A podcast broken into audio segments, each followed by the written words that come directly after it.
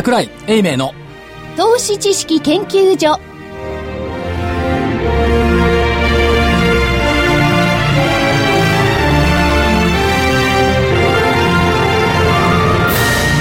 皆さんこんにちはこんにちは。桜井英明の投資知識研究所の時間ですスタジオには桜井英明所長桜井でございますこんにちは正木昭夫隊長まさきです。こんにちは。福井主任研究員んにちは。そして研究員の加藤真理子でお送りします、えー今日の日経平均大引けは219円38銭安の1万3605円56銭。219円38銭安の1万3605円56銭でした。トピックスがマイナス15.67ポイントの1139.59ポイント。出来高が概算で23億3338万株。売買代金が概算で2兆1481億円でした。値上がり銘柄が300ちょうど。値下がりが1341変わらずが112銘柄でした。シーソーゲームというか、なんつうのこれ？今日も荒かったジですね。ェットコースターっていうか。ジェットコージェスター。ットコースターのちっこいやつ？ちっこいやつなんていうんですかねちっちゃ。くないでしょ。ちっちゃくかなり大きいですよ。そうですよねとことでいわゆるボラティリティが高いでいいじゃないですか、もう。ね。ちょっと上下値幅いくらあるんですか？値幅が500円近くありますね高いところが1 1万万4000 4000 4000万で、安いところは1万3500。500円台だからまあ、あー500円ですよ。500円超えてますよ。というところですえから、ー弱か。うん。まあ8月のはい。参加者薄のところを、はいこれねどうもね為替とリンクさせて先物っていう件がたくさんあるんですけど、ちょっと違うんじゃないのっていう。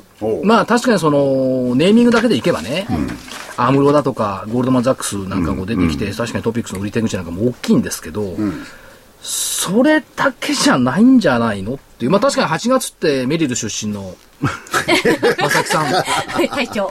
会長としては、はい。え割と海外ファンドの売りって8月出やすいところあるじゃない？ですか、まあそうですね。決算売りっていうのが、それに格好つけた先週も話されてましたけど現物のねはい。その液出しの売りうん。っていうのが、どうも出てんじゃないのっていう気がするんですけどいかがなもんでしょう。か株の中だけでどうのこうのっていうことでないことはまず一つ確かですよね。はい。ですから、為替債券、それからあー株式、このマーケットの中のトライアングルをどういうふうに取っていくのっていうことで、ボラティリティが債券の中ってなくなってきてるんですよ。債券は債券ねもアメリカの国債見ても日本の国債見ても非常にボラティリティが債券の中ではない。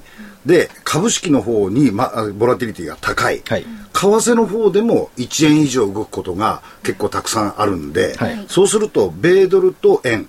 から日経平均の中でのこのボラティリティ、そのこの2つが非常にボラティリティ高いんである意味ボラティリティトレーディングみたいなものっていうのはこういうマーケットの中で動きやすいと。まあ動くから売る動くから買うっていったところにはなってるんでしょうけども、はいただねあの別のマーケットの人の話を聞くと、例えばメタルのマーケットねはいはい。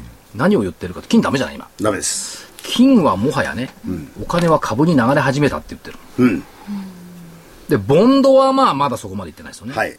で FX もまあそこまで行ってないだけど、今まで最大のその移動値だったメタルだとかその辺からいや株に行き始めたとまあニューヨーク株ですけども、そういう話が出てきてる割にはね、はい。株の世界の人たちは、はい。いやこれはボンドボンドとのね、ん。その最低だとかね、うん。えー為替の最低だ、うん。っていう声が聞こえるんですけども、やっぱそうそうじゃなくて、いやな違うと思うんですな内部にね、はい株式市場内部にそれこそ、ん悪役はいるんだろうはい。という気はするんですけどね。あのー海外のヘッジファンドの連中の話聞くと、1、6月にかなりの、あのーパフォーマンス上がってるっていうんですよ。はいええなもんですから、逆に言うと6月以降、えー、市区のところでは、そんなに思い切ったポジションを取らなくても大丈夫だよっていう話なんです。で、今所長がおっしゃったようなことを言うと、基本的には株ロングの債券ショートって言ってるんですけど、ショートしているべき債券の方があまり動かないんですよ。両方ともに。アメリカ10年債ってまた2.5%ですよね。そうです。そうするとね、基本的にポジションを動かせるチャンスがあるのは、為替と株式の、ここのとこのペアトレーディングぐらいじゃないかなっていう気はするんですけどね。金もここから下げるったってね、高知入れてるし知れてますよ。それから原油もこの段階で持っていくと、そんなに大きなボラティリティ出てない。いうことになれば、彼らがそのお一つのポジションでですね、えー利益を出していこうとすれば、今一番そのボラティリティの高い2つの要素を使うべき時期だと僕は思ってるんですけどね。ちょっと前までは、その為替と株価のこう上下変動ってほぼ同時にパラレルに起きてたんですけど、昨日なんか見てるとね、株先に下がってますよね。そうなんです。だからちょちょっと流れ違ってんじゃない株先下がってるから、そのヘッジで為替をね、はい。使ってるっていうことの本になって、だから久々にその為替の市場の人たちが言っている、日本株の下落が円高に持ってってるってそそっちにね、はい。まともになってきたかなという気がしますけど、うん、ちょっと国内の事情でいくと、債券で利益を計上するっていうのはちょっと難しくなりましたよね。はい。あの、金融機関の中でも。債券でそこそこもうすでに、えー前期まではかなり利益出したんですけど、ポジションをどんどん減らしてますから、それ以上減らしながら利益を確定していくという動きはなかなか難しくなってきてるんで、むしろ今まで、えー持ち高の多い株式市場の中の現物とインデックスのところでもって利益を確定していくという動きの方が、むしろ実、現実味があるんじゃないかなというふうに僕は見てるんですけどね。はい。そうすると外人も、まあ、国内の投資家も、両方とも、この動きに乗じて、はい。まあ、売りで儲けてるってことになるわけですね。思いますけど。はい。はい。まあそれで、あの、為替なんですが、為替ということになるとね、あ多くの専門家が為替が株式市場に影響を与えるって。でも、7月のあたりから、あんまり株式とこうパラレルな動きをしてなかった部分が結構多いですもんね。そうです。あ為替とはね。そうです、うん。3月ぐらいまではどちらかというと、そう同じ。ね為替が先に動いて、株式市場が動く、今、所長言ったように、株式市場が動いた後にどちらかというと、為替が追随するような形で、今、逆の動きになってるんだから4ですよね。月4日の無制限金融緩和まではね、確かにパラレルだったかもしれない。それ以降はね、ちょっと違う。ちょっと違うんですよね。でもその同じ尺度で解釈しようとするから、わけわかんなくなるんじゃないのといういや、でもそれはね、あの、テクニカルな問題であってね、はい。まあテクニカルなところでファンドとかそういうのは利益を出していくんでしょうけれども、じゃあその背景にあるのは何なのよって感じもしますよね。まあ、政策的に、ある意味、あの、アメリカにしても、えー今度は QE3 の縮小がどうの、が日本においては今後消費税がどうのとかそういう問題になってきてるんで、どちらかというとそちらの方をテーマにして考えると、まあこの為替と株式の方がむしろ動きやすいあのテーマがあのまあ絞り込まって確確定でき定できないね。っていうか。ね、こここはね、昨日も言ったんですけど、ポイントをね、まとめた方がいいと思う。なるほど、今のその登場してるファクターっていうのは5つじゃないですか、大体。はい。1個目、アメリカの金融緩和の早期縮小。の有無。2個目、日本の消費税増税の実施の有無。はい。3番目、ヨーロッパの景気の難聴さ。4番目、中国の景気後退懸念とシャドーバンクの行方。5番、新興国経済の不振。はい、この5つをこう出しちゃうと、2×2×2×2 だから、32分の1の確率になっちゃうわけよ。なるほどじゃあその 2×2× っていうのは何何を母数にして2をまあまあ、ももっとか。5×4×3×2 か。なんかいかにもあの、あのほら私立文系は無理しちゃいけないんですよ 5×4×3×2 だから、20×6 だから後で100 120分の1じゃない？後でゲストに聞きましょう確率はね？うん理系の方に。理系の方にね一つのか、一つのことになる確率は120分の1じゃない？でも、お三つのやつも同じところで同じところが起こる可能性もありますからね。だから、これはね、もう2つにまとめた方がいいと思う。なるほど二つにその5つの要素のうちから2つを取り上げて、これがそうであるということを言ってくれるわけですか？そうはいそもそも、はいヨーロッパ景気難聴と言ってます。はい。分かってます。はい、はい。でも、ポルトガルの失利音率はちょっと改善してきました。いや、ところがね、あれ、ポルトガル政府そのものは、来年になったらまた18.5ぐらいに戻るって言ってるんですよ。今は17%かな。17一時的なもんですよね。なるほどそれから、でも、それはね、英国はよくなってるでしょ英国は良くなってますねそれ。から、ドイツもトリプル A、そのままでしょ。で、何が起ころうとヨーロッパの国ぶっ潰れないんだから、これ騒がないことにして消す。はい。消す。ヨーロッパ景気。はい。はい。それから、新興国経済の不振、ブラジルだとかいろいろこう出てきてますね、ほとんど今話題にならない。これも消す。で、もういや物事ではい。単純に考えないと。はい。はい。で、4番目の中国の景気後退懸念。こんなもん誰でも分かってる。でシャドーバンクの行方、きっと大変だろう。と思いますけども、まだ出てないから、これも消す。だって上海な、何何時続進してんの？え？そう変わるね。3日ぐらいここれ消すでしょ？もっとか。そうすると、残るのは、アメリカの金融緩和の早期縮小があるのかどうか。はい。で、日本の消費増税の実施の有無があるのかどうか。この2つだから 2×2 で4分の1になる。ちょっと待った。すごいですね。いや、それ、すごく、いや、それはね、はいあの、普段の所長からすればあれ、優れていないと思います。なんで？なるほど。これはみんな誰だって言ってることなんですよ。そう。むしろ背景としては、決して3、4、5のところね、あのー外国人投資家あたりは気にしてる部分があるんじゃないですか？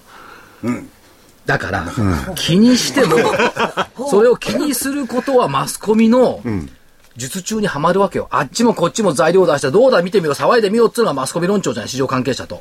それに引っかかると、ああでもない、こうでもない、なっちゃうわけ。いや、だから、そのマスコミが1と2だけ上げてる嫌いもあるじゃないですか。しかしね、それでいくと、ええ。あの、さっきのその、シャドーバンキングが、はい。ね2000ポイント台を回復している、あの、上海のマーケットって何なの？っていう話になるわけですよ。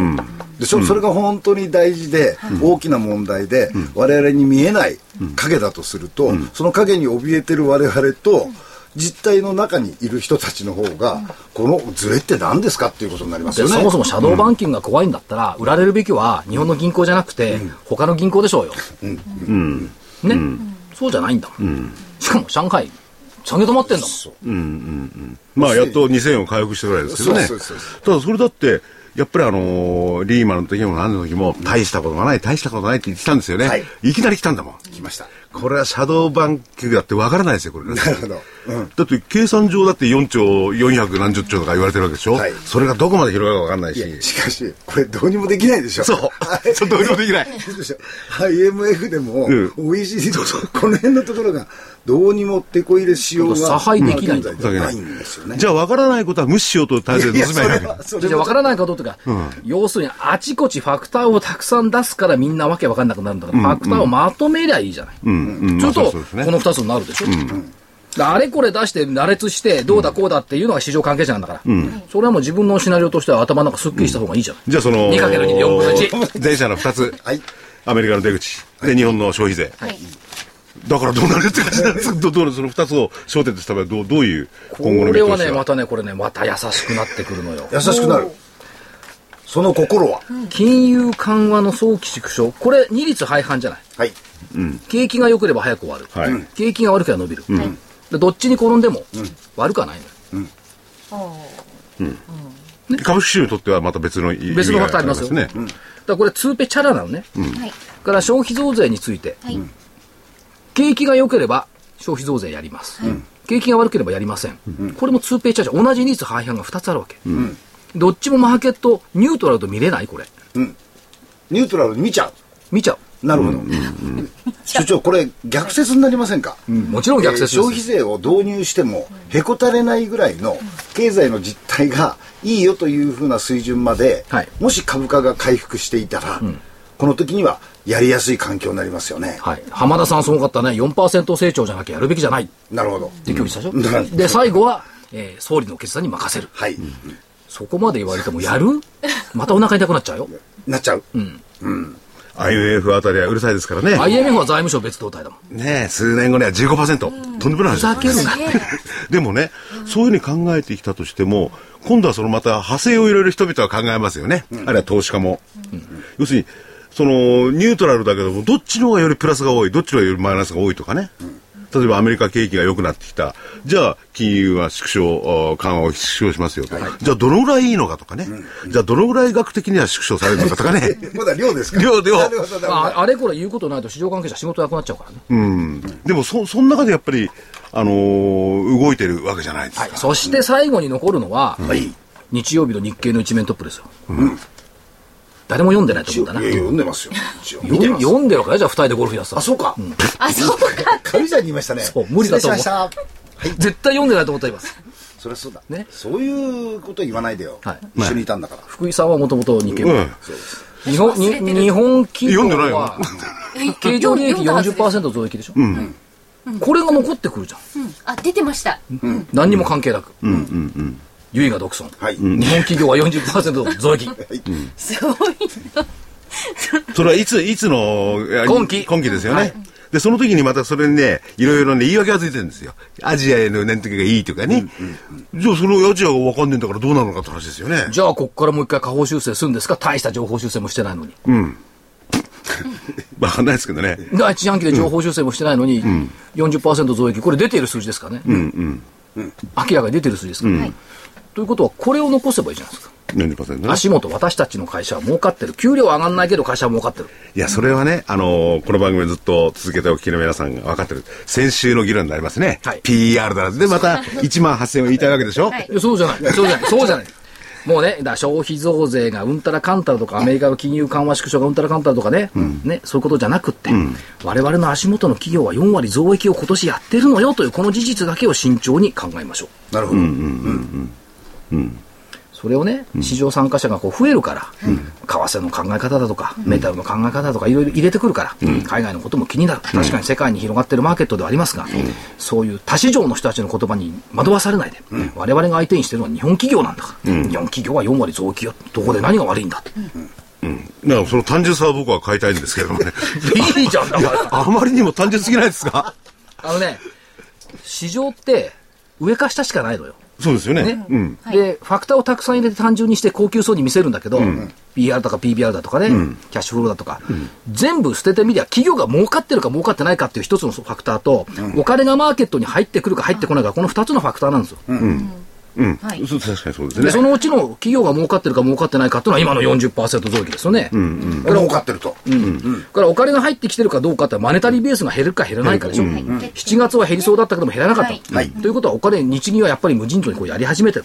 それを考えれば、悪いことばかりじゃないよね。で、いいところに目を向けないで悪いところばっかり目を向けるから、なんか暗いよねってなるわけ。いや、でも、だとすれば、そういうのが、あの、変わらずにあるわけですよ。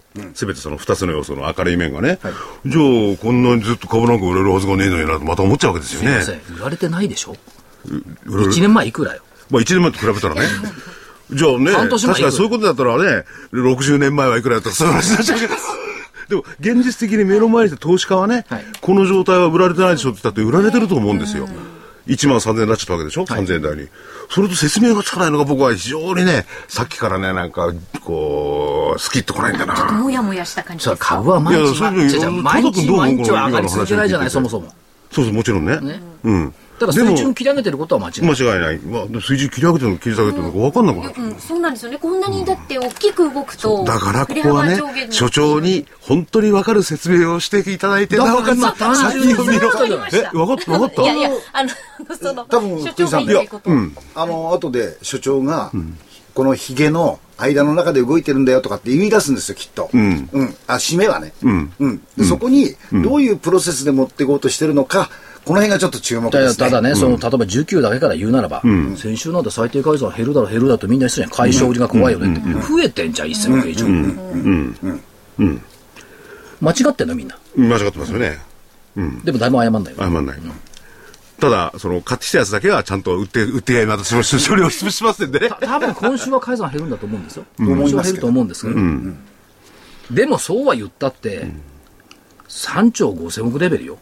結構たくさんありますよ。でも蓋開けてみると、多分減っても数百億だったとかう話。先々週が500億だから。ですよね。だその見え見えない最低取引の解消売りに怯えるね、で怯えることを言う市場関係者もおかしいんじゃないのという気もする、だから1100円下げて5、600億でしたっけ、そう。ですよね、ですから今回の今日の下げも含めて、この調整の幅と、お最低残がどのくらい減っていくか、これによって多少お今後のトレンドって推測できる可能性はありますよね。うん、だからもう時間もあれだ。そういう、そういうものがね、はい。しかしどれだけさっき言った2つの要素で説明できるかどうかっていうのはね、今度やっぱり聞きたいな。いやいやいや二つの要素も実はのけて最後残したのは最後残したのは日本企業は儲かってるよって金は入ってるように残したじゃない、これがでもドメスティックにまあ、そういうことにしときましょうか。い。またじっくりと後ではい、続きたいな。はいあ明日もあるしね。ね。はい、ぜひ。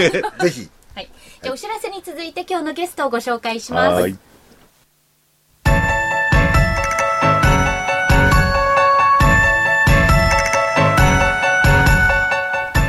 活動的なあなたの応援サプリ。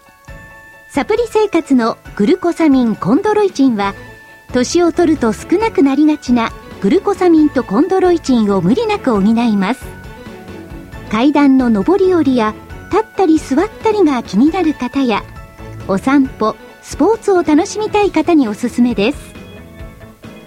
サプリ生活のグルコサミンコンドロイチンは、グルコサミンの含有量が10粒あたり 1600mg コンドロイチンが 300mg と豊富です300粒の1ヶ月分1本がラジオ日経特価で3980円3ヶ月分3本セットがやはりラジオ日経特価で1万800円。さらにお得な6本セットも同じくラジオ日経特価で1万8000円。いずれもお届けには送料500円がかかります。ラジオ日経だけが特別価格でお届けするサプリ生活のグルコサミンコントロイチン。お求めは03-3583-8300 03-3583-8300ラジオ日経事業部まで。それでは本日のゲストをご紹介します。証券コード3826東証マザーズ上場株式会社システムインテグレータ代表取締役社長の梅田博之さんです。こんにちは。こんにちは。梅田です。よろしくお願いしますシステムインテグレーターさんというとパッケージソフトウェアはい。となってくるんですが、はい。所長業績好調ですよね。そうですね。おかげさま情で報修正7月9日に発表されました、はい。明るい日本の企業。そう。そうです。あの、売上高のね、表表なんか見てますと、前のあの日経新聞一面と同じ感じで頑張ってます、そうですね。やっぱり足元でひしひしと現実はそういう感じを感じられますか？そうですね、まあ、まずあの IT 業界自体はすごく景気いいですね、はい。まあ、先ほどのあの消費税が変わるとかいうことでの特需もありますし、あのマイナンバー制っていう特需もありますし、まあ、あのずっと普通の企業がそういう40%増益っていうことで、コンピューター投資をいっぱいやるっていうそういう背景があって業界自体すごいいい感じで来てます。で設備投資そのものも今期各社とも増やし始めてますよね。そうですね、あの景気のバロメーターが、まあ、あの我々の場合 ERP ってはい。いう基幹業務パッケージ、これのあの引き合いとかそういうのが景気いいと結構来るんですね、はい。で景気悪いと寂しい状態になるんです。でこれがこの2年間ぐらいずっと上がってきてですね、はい。で今もすごくあの高い水準で、えー伸びてるっていう感じがあります、はい。ですからすごくあの一般の、えー投資っていう面でも大きいんじゃないかと思います、ということは足元現場はですねアメリカも、中国も、へったくれもなくって、やっぱりこう繁忙期っていうことですよね。そうですね、はい。ただ我々の業界あの構造改革がやっぱり必要でですね、はい。そうやって忙しいからって言って、まあ、一生懸命、えー言われたものを作るっていう、まあ、その時代から脱却して、そういうパッケージソフトとかあのクラウドサービスとか、はそういう、えーものを提供するっていうふうに、えー変わっていかなきゃいけないんですけれど、はい。で、えー業績あの市場が悪い時にはみんなそうしなきゃいけないってなんですけど、そこでまたそういうあの特需が来るとですね、えみんなそれをまた忘れて構造改革が遅れるみたいな、そんなところはある業界なんですね。はい。そのまあ構造改革っていうのかどうかわからないですけども、直近のその新しい製品群の中で、これはちょっと従来と違うよねって思うあのモバボタ。っはい。ていうのを出し始めましたよね。ね。ももモモバボタ。モバポタって。田中のボタ持ちのボタと、モバイルと ポータビリティ。ポータル。ポータル。ポータル。はい。モバポタこれどういう仕組みですか？そうですね。あの、モバポタ自体はですね、あの、かわいいな。クラウクラウドとそれからスマートフォンを、まあ、組み合わせたような、あのサービスなんですけれど、はいあの実は当社はあの e コマースあの、まあ、ネットショッピング用のパッケージを日本で始めて17年前に出したっていう企業でですね、これがずっと、えー当社を引っ張ってくれてるんですけれどこのネットショッピングってのはいわゆる、えーバーチャル店舗用、はい。仮想店舗用のいろんな仕組みですね。で実の店舗じゃないんですけれどそこに行って物買って届けてもらうっていう。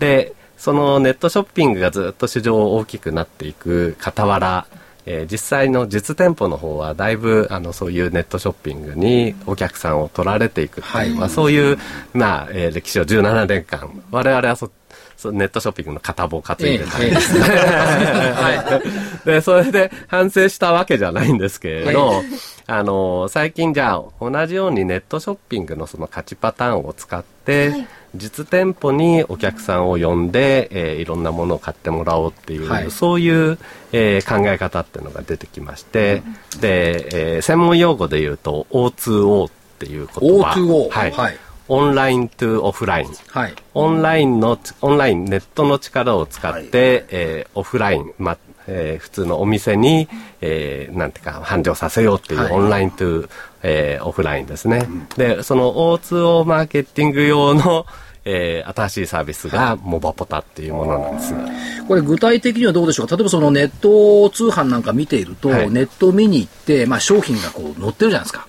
欲しい商品自分で見つけに行けられるじゃないですか。はいあるいはリコメンドも出ますよね。はいこれいいですよとか、これみご覧になった方はこういったのを買ってますよ、はいその仕組みが実店舗に行くと自分の携帯に入る。こんな感じですか？そうですね。あの、まず、あの、実店舗の、えー世界っていうのは今までの発想でもの考えてるんで、えーまあネットになんかいっぱいお客さん取られてると思ってるんですけれど、はいじゃあ、それはなぜかっていうふうに考えるとですね、例えば、あの、オンラインショッピングですと、家にいながら、あの、商品を見て、で、えー物が買えるわけですね。どんな商品があるかっていうのも分かって。で、えーで、あの、ポイントも貯まったりとか、あの、で、で、ところが、あの、実店舗の方は、じゃあ家にいながら、どんな商品があるかっていうのは分からないですよね。はい。こう、検索もできないし。行ってみないとわからないはい。で、おまけに、あの、えーインターネットの方だと、商品の画像もちゃんと揃えてあって、確認できますからね。はい。で、見ると、もうすごく買いたくなるような説明文があるんですけれど。車なんか色まで変えられるんですよ、はい。ああ、そうなんですよね。は好みの色に。ええはい。で、あの、実店舗っていうのは全くそういう情報がそもそもないんですよ。はい画像もなければ、そういう説明文もなくて、あの、ポスっていうシステムはあるんですけれど、それは商品名と価格しかないんですね。はいで、そういう世界でインターネットに、えー客取られたって言っても、まあ、ある意味当たり前の世界でですね。で、えーそういうじゃあインターネットのその価値パターンを実店舗に展開する。例えば、家にいながら、そのお店の商品を見て、ああ、いいのがあるなとかですね。で、えーこの商品置いてあるかなとか見に行ったりとか、えーで、えー例えばこうお店の中に今度じゃあ行った時に、えーその携帯を見るとあのこあの目当てのブランドは、え2階のどこどこにあってとかいうのが出てきたり、で、えー今日お買い得商品がどれだって出てきたり、それからあのこれを買った人はこんなのを買ってますみたいなのが出たり、この商品に対してみんながいい悪いこんなコメントを入れてるとかいうのが出てきたり。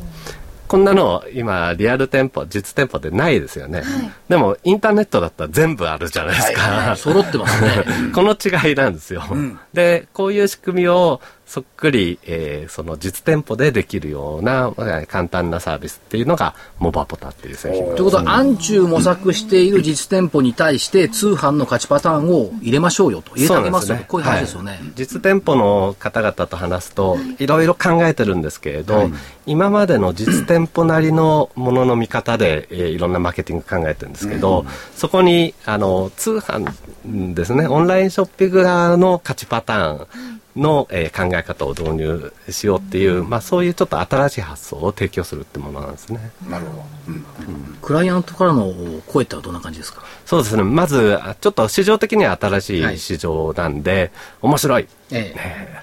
じゃあやってみようかっていう感じですね。ただし、えー例えば、あの、e e コマース17年前始めた時とよく似てるんですけれど、あの、e コマース今だとみんなあれで儲かってるからうちもやろう。うん。でも最初のうちは、大丈夫か儲かんのかなどうかなっていう恐る恐るなんですね。で、この新しい O2O のマーケティングっていうのも、今ちょうどそういう感じで、当社が製品を出して、はい。えー一生懸命、えー面白いね、はい。でも本当に効果あるのかなっていう中を、えー開拓してるっていうそんな感じなんですね。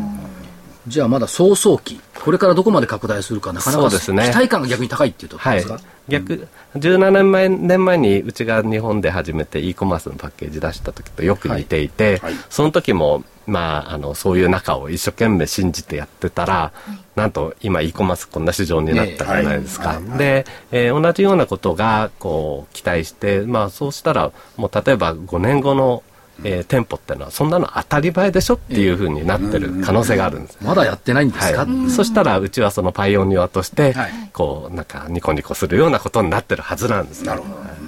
これすみません、あの裏側で考えると、その実店舗に行って、いろんなものをこう情報として携帯に入れてもらえるってことは、逆に言えば実店実店舗としては、メールアドレスの取得にこれなるわけです、そうですね。あのーお店のあのー悩み、はい。それがまさにメールアドレスですね、e コマースってのは1回でも買ってもらうと必ずメールアドレスをもらえるんですね、でそしたら次にお得なキャンペーンを仕掛けて、でメールめ配信をしてで来てもらう、はい。これが e コマースのずっと勝ちパターンですね。王道の、で、えー普通の実店舗はそれができない、はい。たくさんお客さん来るんだけど誰もメールアドレスを残してくれない、はい。会員になってよって言うんですけどなかなかなってくれない。でそんな中にさっきのサイトを見たらあの例えばメールアドレスをこう、ね、でログインしたらクーポンがもらえますとか、ポイントが貯まりますとか、えーそういうような仕掛けをこう、えー用意することによって、あじゃあメールアドレスちょっと入れようって言ってこう、まあ、登録してくれるっていう、まあ、そんな仕組みであの e, e コマースとの勝ちパターンと同じことをできるようにっていう、そういうマーケティング要素だから実店舗って従来はどこの誰に売ってるかがなかなかよく見えなかったのが、はい。今度は顧客が特定できるし、顧客感情元帳ができるわけですよね。そうなんですよ、はい。これ大きいですよね。大きい。でそういうことをやっていかないとやっぱり自利品なんですよ、今こう自利品にななりつつあるじゃないですか、はいはいはい。でこのままじゃ何もしないだ、まあ、でいいんですかっていう、まあ、そういうようなところで、まあえー17年間ずっと e コマースをやってきたノウハウをちょっとそっちに今投入してるっていう感じですね。これはもしあの、例えばその、よ洋装店とか本屋さんとかいろいろあるじゃないですか。はい。うちもこれやってみたいなっていう方は、システムインテグレーターさんに電話すればいいですか？ぜひ。ということでいいんですか？直接代理店さんとかじゃなくて。はいあの、直接、あの、言っていただければ、もうはいすぐ、あの、ご覧いただけるようにしますんで。で、社長ね、あの、e コマースではもう先駆的なね、えーことをやってきて、で、今度はその、モバポタ。はい。これ、あの、じ実例がそんなないわけじゃないですか、モバポタね。はい。社長はどのぐらいこれが社会に広がると思ってますか？そのね、心意気というかね、予想を聞きたいんですよ、僕は。そうですね。e コマースもそうなんですけれど、e コマース始めた時にどれぐらいかって言ったら、将来、ほとんどの小売りは、えーやるだろうと。まあ、ほとんどって言っても、やってないところももちろん今でもありますね。で、えーでも6割、7割はやるだろうって思って、で、事実そうなってる。で、小売りどころか、あの、そういうメーカーとかも、えー直にやったりとか、はい。卸は卸でやったりしてますね。で、今回の場合は完全に小売りがターゲットなんですけれど、小売りでそういう、まあ、ある程度、えーフロア面積が大きい、あの、お客さんが、こう、どこに何あるのかなって分かんなくなるようなところ、それからチェーン展開してるような、えー割と大きなところで、そういう会員のあのポイントカードえーとかそういうのをやってるようなところ、まあ、そういうところはほとんどこういうことをやっていくと思うんです、はい。よそがやったら、やらないとええ。今度いあの e コマースに負けるどころか、あの実店舗同士でも、あの負けていきますんで、どっかで、えー火がつくと思っていて、それは3年後ぐらいだと思ってるんですね。はいこれからだから店舗に行った時にそういった携帯にピッと来るかどうかって結構楽しみですよね。これ、システムっていうのは結構高いんでしょうね。いやいや、そんなことは そうすると売り上げが分かったりなんかするからうん、まあ我々のお客さんってのは、あの本当のコンシューマーじゃなくて、その小売店だったりするんですね。で、あのまあクラウド型なんで、あの利用料金という形でもらうんですけれど、一応あの1店舗あたり一月3万円、えーっていうそのぐらいか形なんです。らできるんですか、ですから広告宣伝費とかいろいろこう、アナログ的な今までのやり方チラでやってたシなんかに比べればそんな高くないですよね。ね。はいええで、紙のチラシの時代からはい。今デジタルチラシってなってるはいはいんですけれど、まあそれにすることによってチラシも安くなるんですけれど、で、デジタルチラシの、えー問題点っていうのはその存在になかなか気づいてもらえない。ところがこの、えーモバポタでこう、その画面を見たら、そこに今日のえーあの安いものって言って、はい。チラシがこう見れて、家に帰ってからもあの今度一回そこで見たチラシが毎回見れるような形になるっていうような残ことで。像じゃなくて実像になって、そうですね。もう一回考えたらやっぱり欲しい。いや、これはいい。これはね、例えば、めったに物を買わない福井さんに言われてますけど いや、お僕はね、あの、スーパーなんか行ってこう買い物するんですよ。こっちって言われる何だか知ってます？あなた、あなた高いの買ってきちゃってるんだから。ああなるほどそれが事前に分かってなんかすればね。そうですよねほら、今日これ買ってきたらいいだろ？今日のおすすめじゃあ全て奥さんの指示のままに、モバポタで。でも、もう、もう、普段見てりゃもうこっちのもんよ。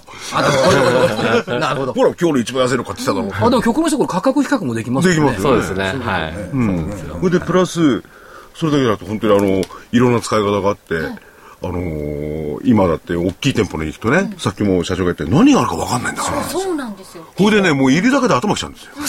あの、探せなくて終わっちゃったりする時あるんですよね。それをこう分かればね。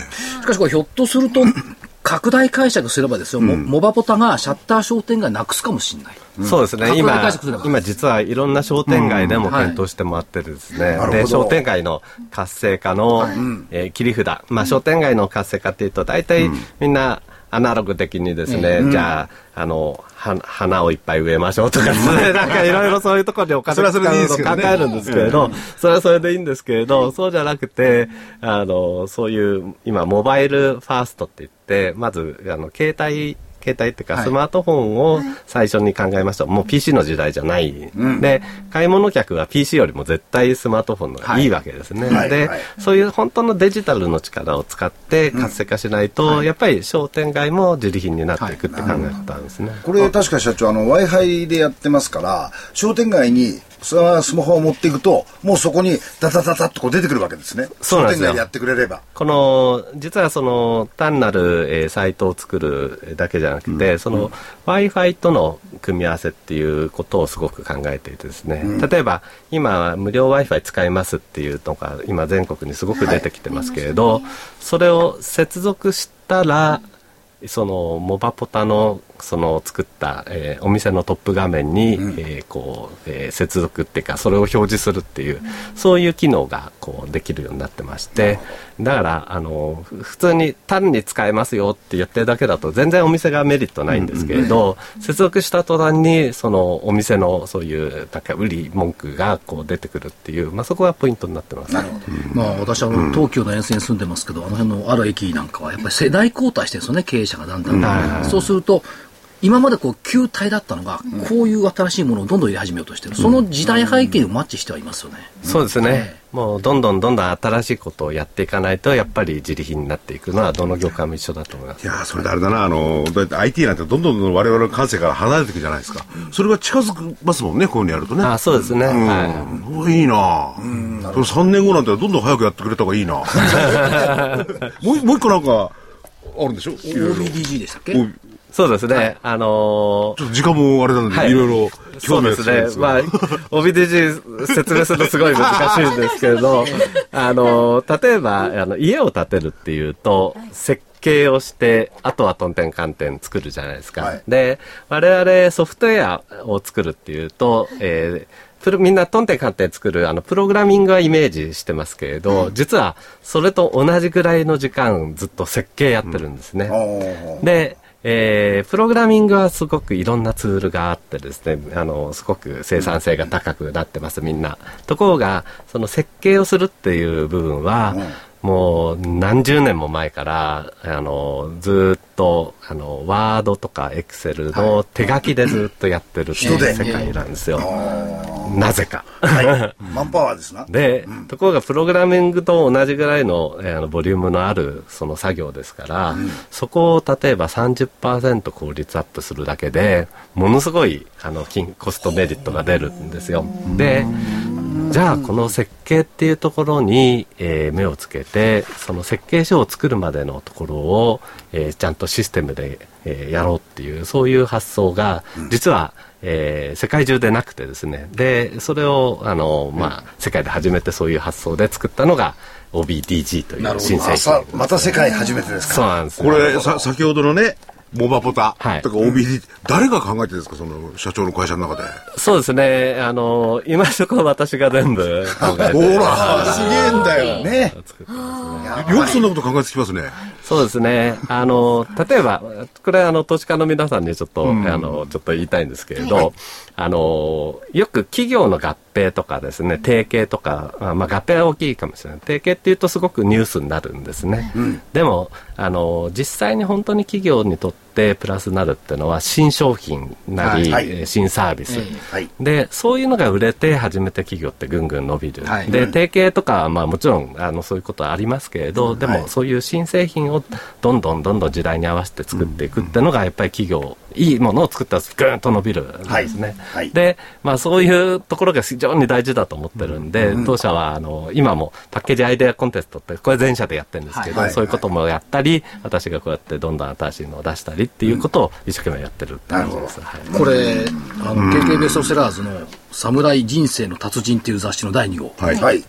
これね、トップの優れた先見性で業績アップに期待、社長が輝いている会社を狙うっていう記事がね、載ってるんですね。お私が書いてるんです。株と業界リストって書いてありますね。これで、はいえっ、と、システムインテグレーター、梅田社長出てるんですけど、社員全員が一流の技術者でありたいと思っていますというコメントをね、の載せさせていただいてるんですけどね。なるほどいやこれ技術者っていうよりもなかなかこう思想家とかそういう感じですね。そうですねすよね。やっぱりこの業界選んだからには、そういうクリエイティブな仕事を楽しんでやりたいですよね。でこれ重要なんですよ。社長が輝いている会社をね、社長輝いてますもんね。ありがとうございます。だからこれ、えあのね、考えてますよね。本人に言っちゃいけない。でこれ俺そうそうそう。あの、ぜひね、あの、ネットかなんか見てね、し社長のごごご尊顔を。社長のね、ブログもありますからね。インターネット見ると。ですね、あの、セミナーもありますので、はいぜひ、あの、ご参加をいただきたいと思います。はいえ輝いている梅田社長、ぜひね、あの、直にお話聞いていただければと思います。8月24日土曜日、名古屋市の栄駅そばの名古屋明治安田生命ホールで、ラジオ日経プロネクサス共催企業 IR& 個人投資家応援イベント in 名古屋を開催いたします。えー、桜井所長ももちろんお出になられますし、あとシステムインテグレーターさん、その他には落語部屋創薬、東証の IR プレゼンテーションなどもあります。えー経済評論家の杉村富夫さんの講演もあります。えーこちらの方はおはがきでご応募ください。えーおはがきの宛先、郵便番号107-8373、ラジオ日経、8月24日、名古屋 IR イベント係です。おはがきには、住所、氏名、年齢、職業、そして同伴者がいる場合にはそのお名前も書いてください。また、ラジオ日経のホームページからもお申し込みいただけます。抽選で200名様に地図入り招待状をお送りいたします。名古屋の場合は梅田社長ではなくて、プレゼンはですね、山田さん。んですね。はい。あ、そっか。美しい IR 担当の山田さんがですね、あのーえーっと、取締役に女性がいる会社、伸びるっていう。ええそうなんですでえです。ーその、その話を聞く前から取締役なんですけれど、あのーまあ、女性取締役、ちょっと珍しいと思いますので、ぜひ、えーちょっと彼女の話を聞いていただければと思います。僕初めてですね山田さんがプレゼンされるの。そうなん行こうかな。ぜひ。名古屋の方ゴルフ場取っときますか 私はこの日、あの、富士山登ってるんですよ。そうらしいんですよ。7階まで階段を使って今鍛えられていらっしゃるそうですね、毎朝、はい、やってます。はい。で、またいろいろなことを考えるんだ。そうですね、はい。次の製品はこうしようとかですね。富士山の上から考えたらいいアイデアを浮かぶでしょうね。いや、で社社長の場合にはほら、製品なんてこう、えーなんていうの？目先のもんじゃなくてね、社会、社会をどうしようとかそういうの。いやいやいや、まあ、そこまでい富士山登るとかないですけど。さ。クラウドを下に見るんだから。クラウドを超える。そう素晴らしい。なんかいいですよね、それね。いいこと言いますね。うん。じゃあ、じゃ富士山越えてゴルフしに来たら。いやいやいやいやいや隊長の前にあの雲の中入っちゃったら出てこないんだ。雲が隠れしちゃう。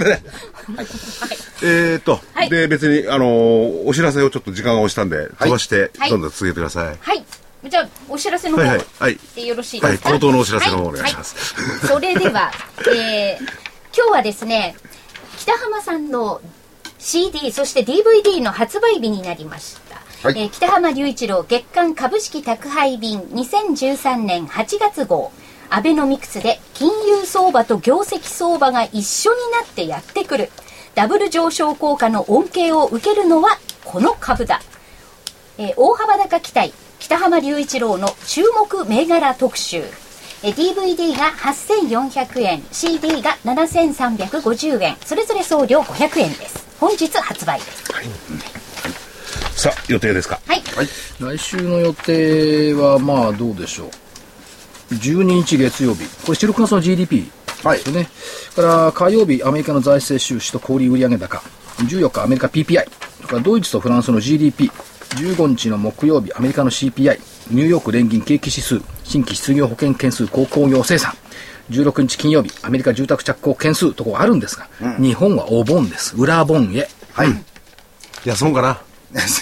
はい。あ休まないえーっと、先週の見通しの中に日経平均は収まりました。はい来週の見通し。あ笑ってるけどだいたいこの辺からで僕は今日ね、こうちょっとね、先週の年すごい、すごいんだもん、幅が。1300 だからその辺からちょっとへそを曲げてたんで僕は。円。来週の見通し。はいはい。これはあれですよ、結構断崖絶壁よ。あ、これはいい。加減13,600飛び3円。はい。はい25日線の5%下。はい今日の終わりが13,600飛び5円ですから。すごいです、これはいい。これはいい。手に汗握る。いいね。また謝んのかな？はい、どうぞ。上限14,533円一緒。えーっと、7月25日の窓開け水準。窓埋めに行くでしょはいっていう話。これ、どうして下ギリギリ。それと上ぬ抜けていきますかね？え？いや、下ね、これやっぱり25日の4%、5%まで来ると、もう一回反発でしょ？だからまあ、25日線も、もう5%でいいんじゃないの？っていう気がするんですけど。だって特にその、なんかこう、殺人的に悪い材料が出てるわけじゃないじゃない。うん、そう、そう、確かに。市場参加者の切な的な相場感で動いてるだけだから、あんまりその上とか下とかいう話じゃなくて、やっぱり日柄の整理が必要なんでしょうという感じはしてますけども、だから、突っ込めは戻るし、吹きゃ下行くしと、その流れの中での動き、だから一喜一憂しない、横差別しないっていうマーケットだと思うんですよね。そうすると、ちょ、ちょっと待った方がいいっていうことですよね。何を？え？お盆なんか来週休みですから、そんなに相場だなんだかんだってキリキリしないで。でも、いや、だから、はいい、つもね、キリキリしちゃいけないのよ。で、いろんな人の声聞いてれば弱音、弱音じゃない。弱い、弱い、つうか弱気の声しか出てこないんだから。うん。まあ、弱気言ってのはかっこいいですけどね。弱気はかっこいい明るいこと言ってるバカみたいですからね。そう聞こえるの不思議と。なぜかそう聞こえるんですけども、だけどまあ、元に戻しますよ。はい日本企業儲かってる。はいそして梅田社長がシャッター商店街を救ってくれるかもしれない。これを外国人投資家が聞いたらどう思いますか、あのダメなシャッター商店街がシャッター開いちゃったらやっぱり日本はすごいと思うでしょ、思いますよね。活気が出てきますよねきっとねで、近頃外国人投資家もね、本当にいろんな日本の企業とか、細かいところ知ってますんでね。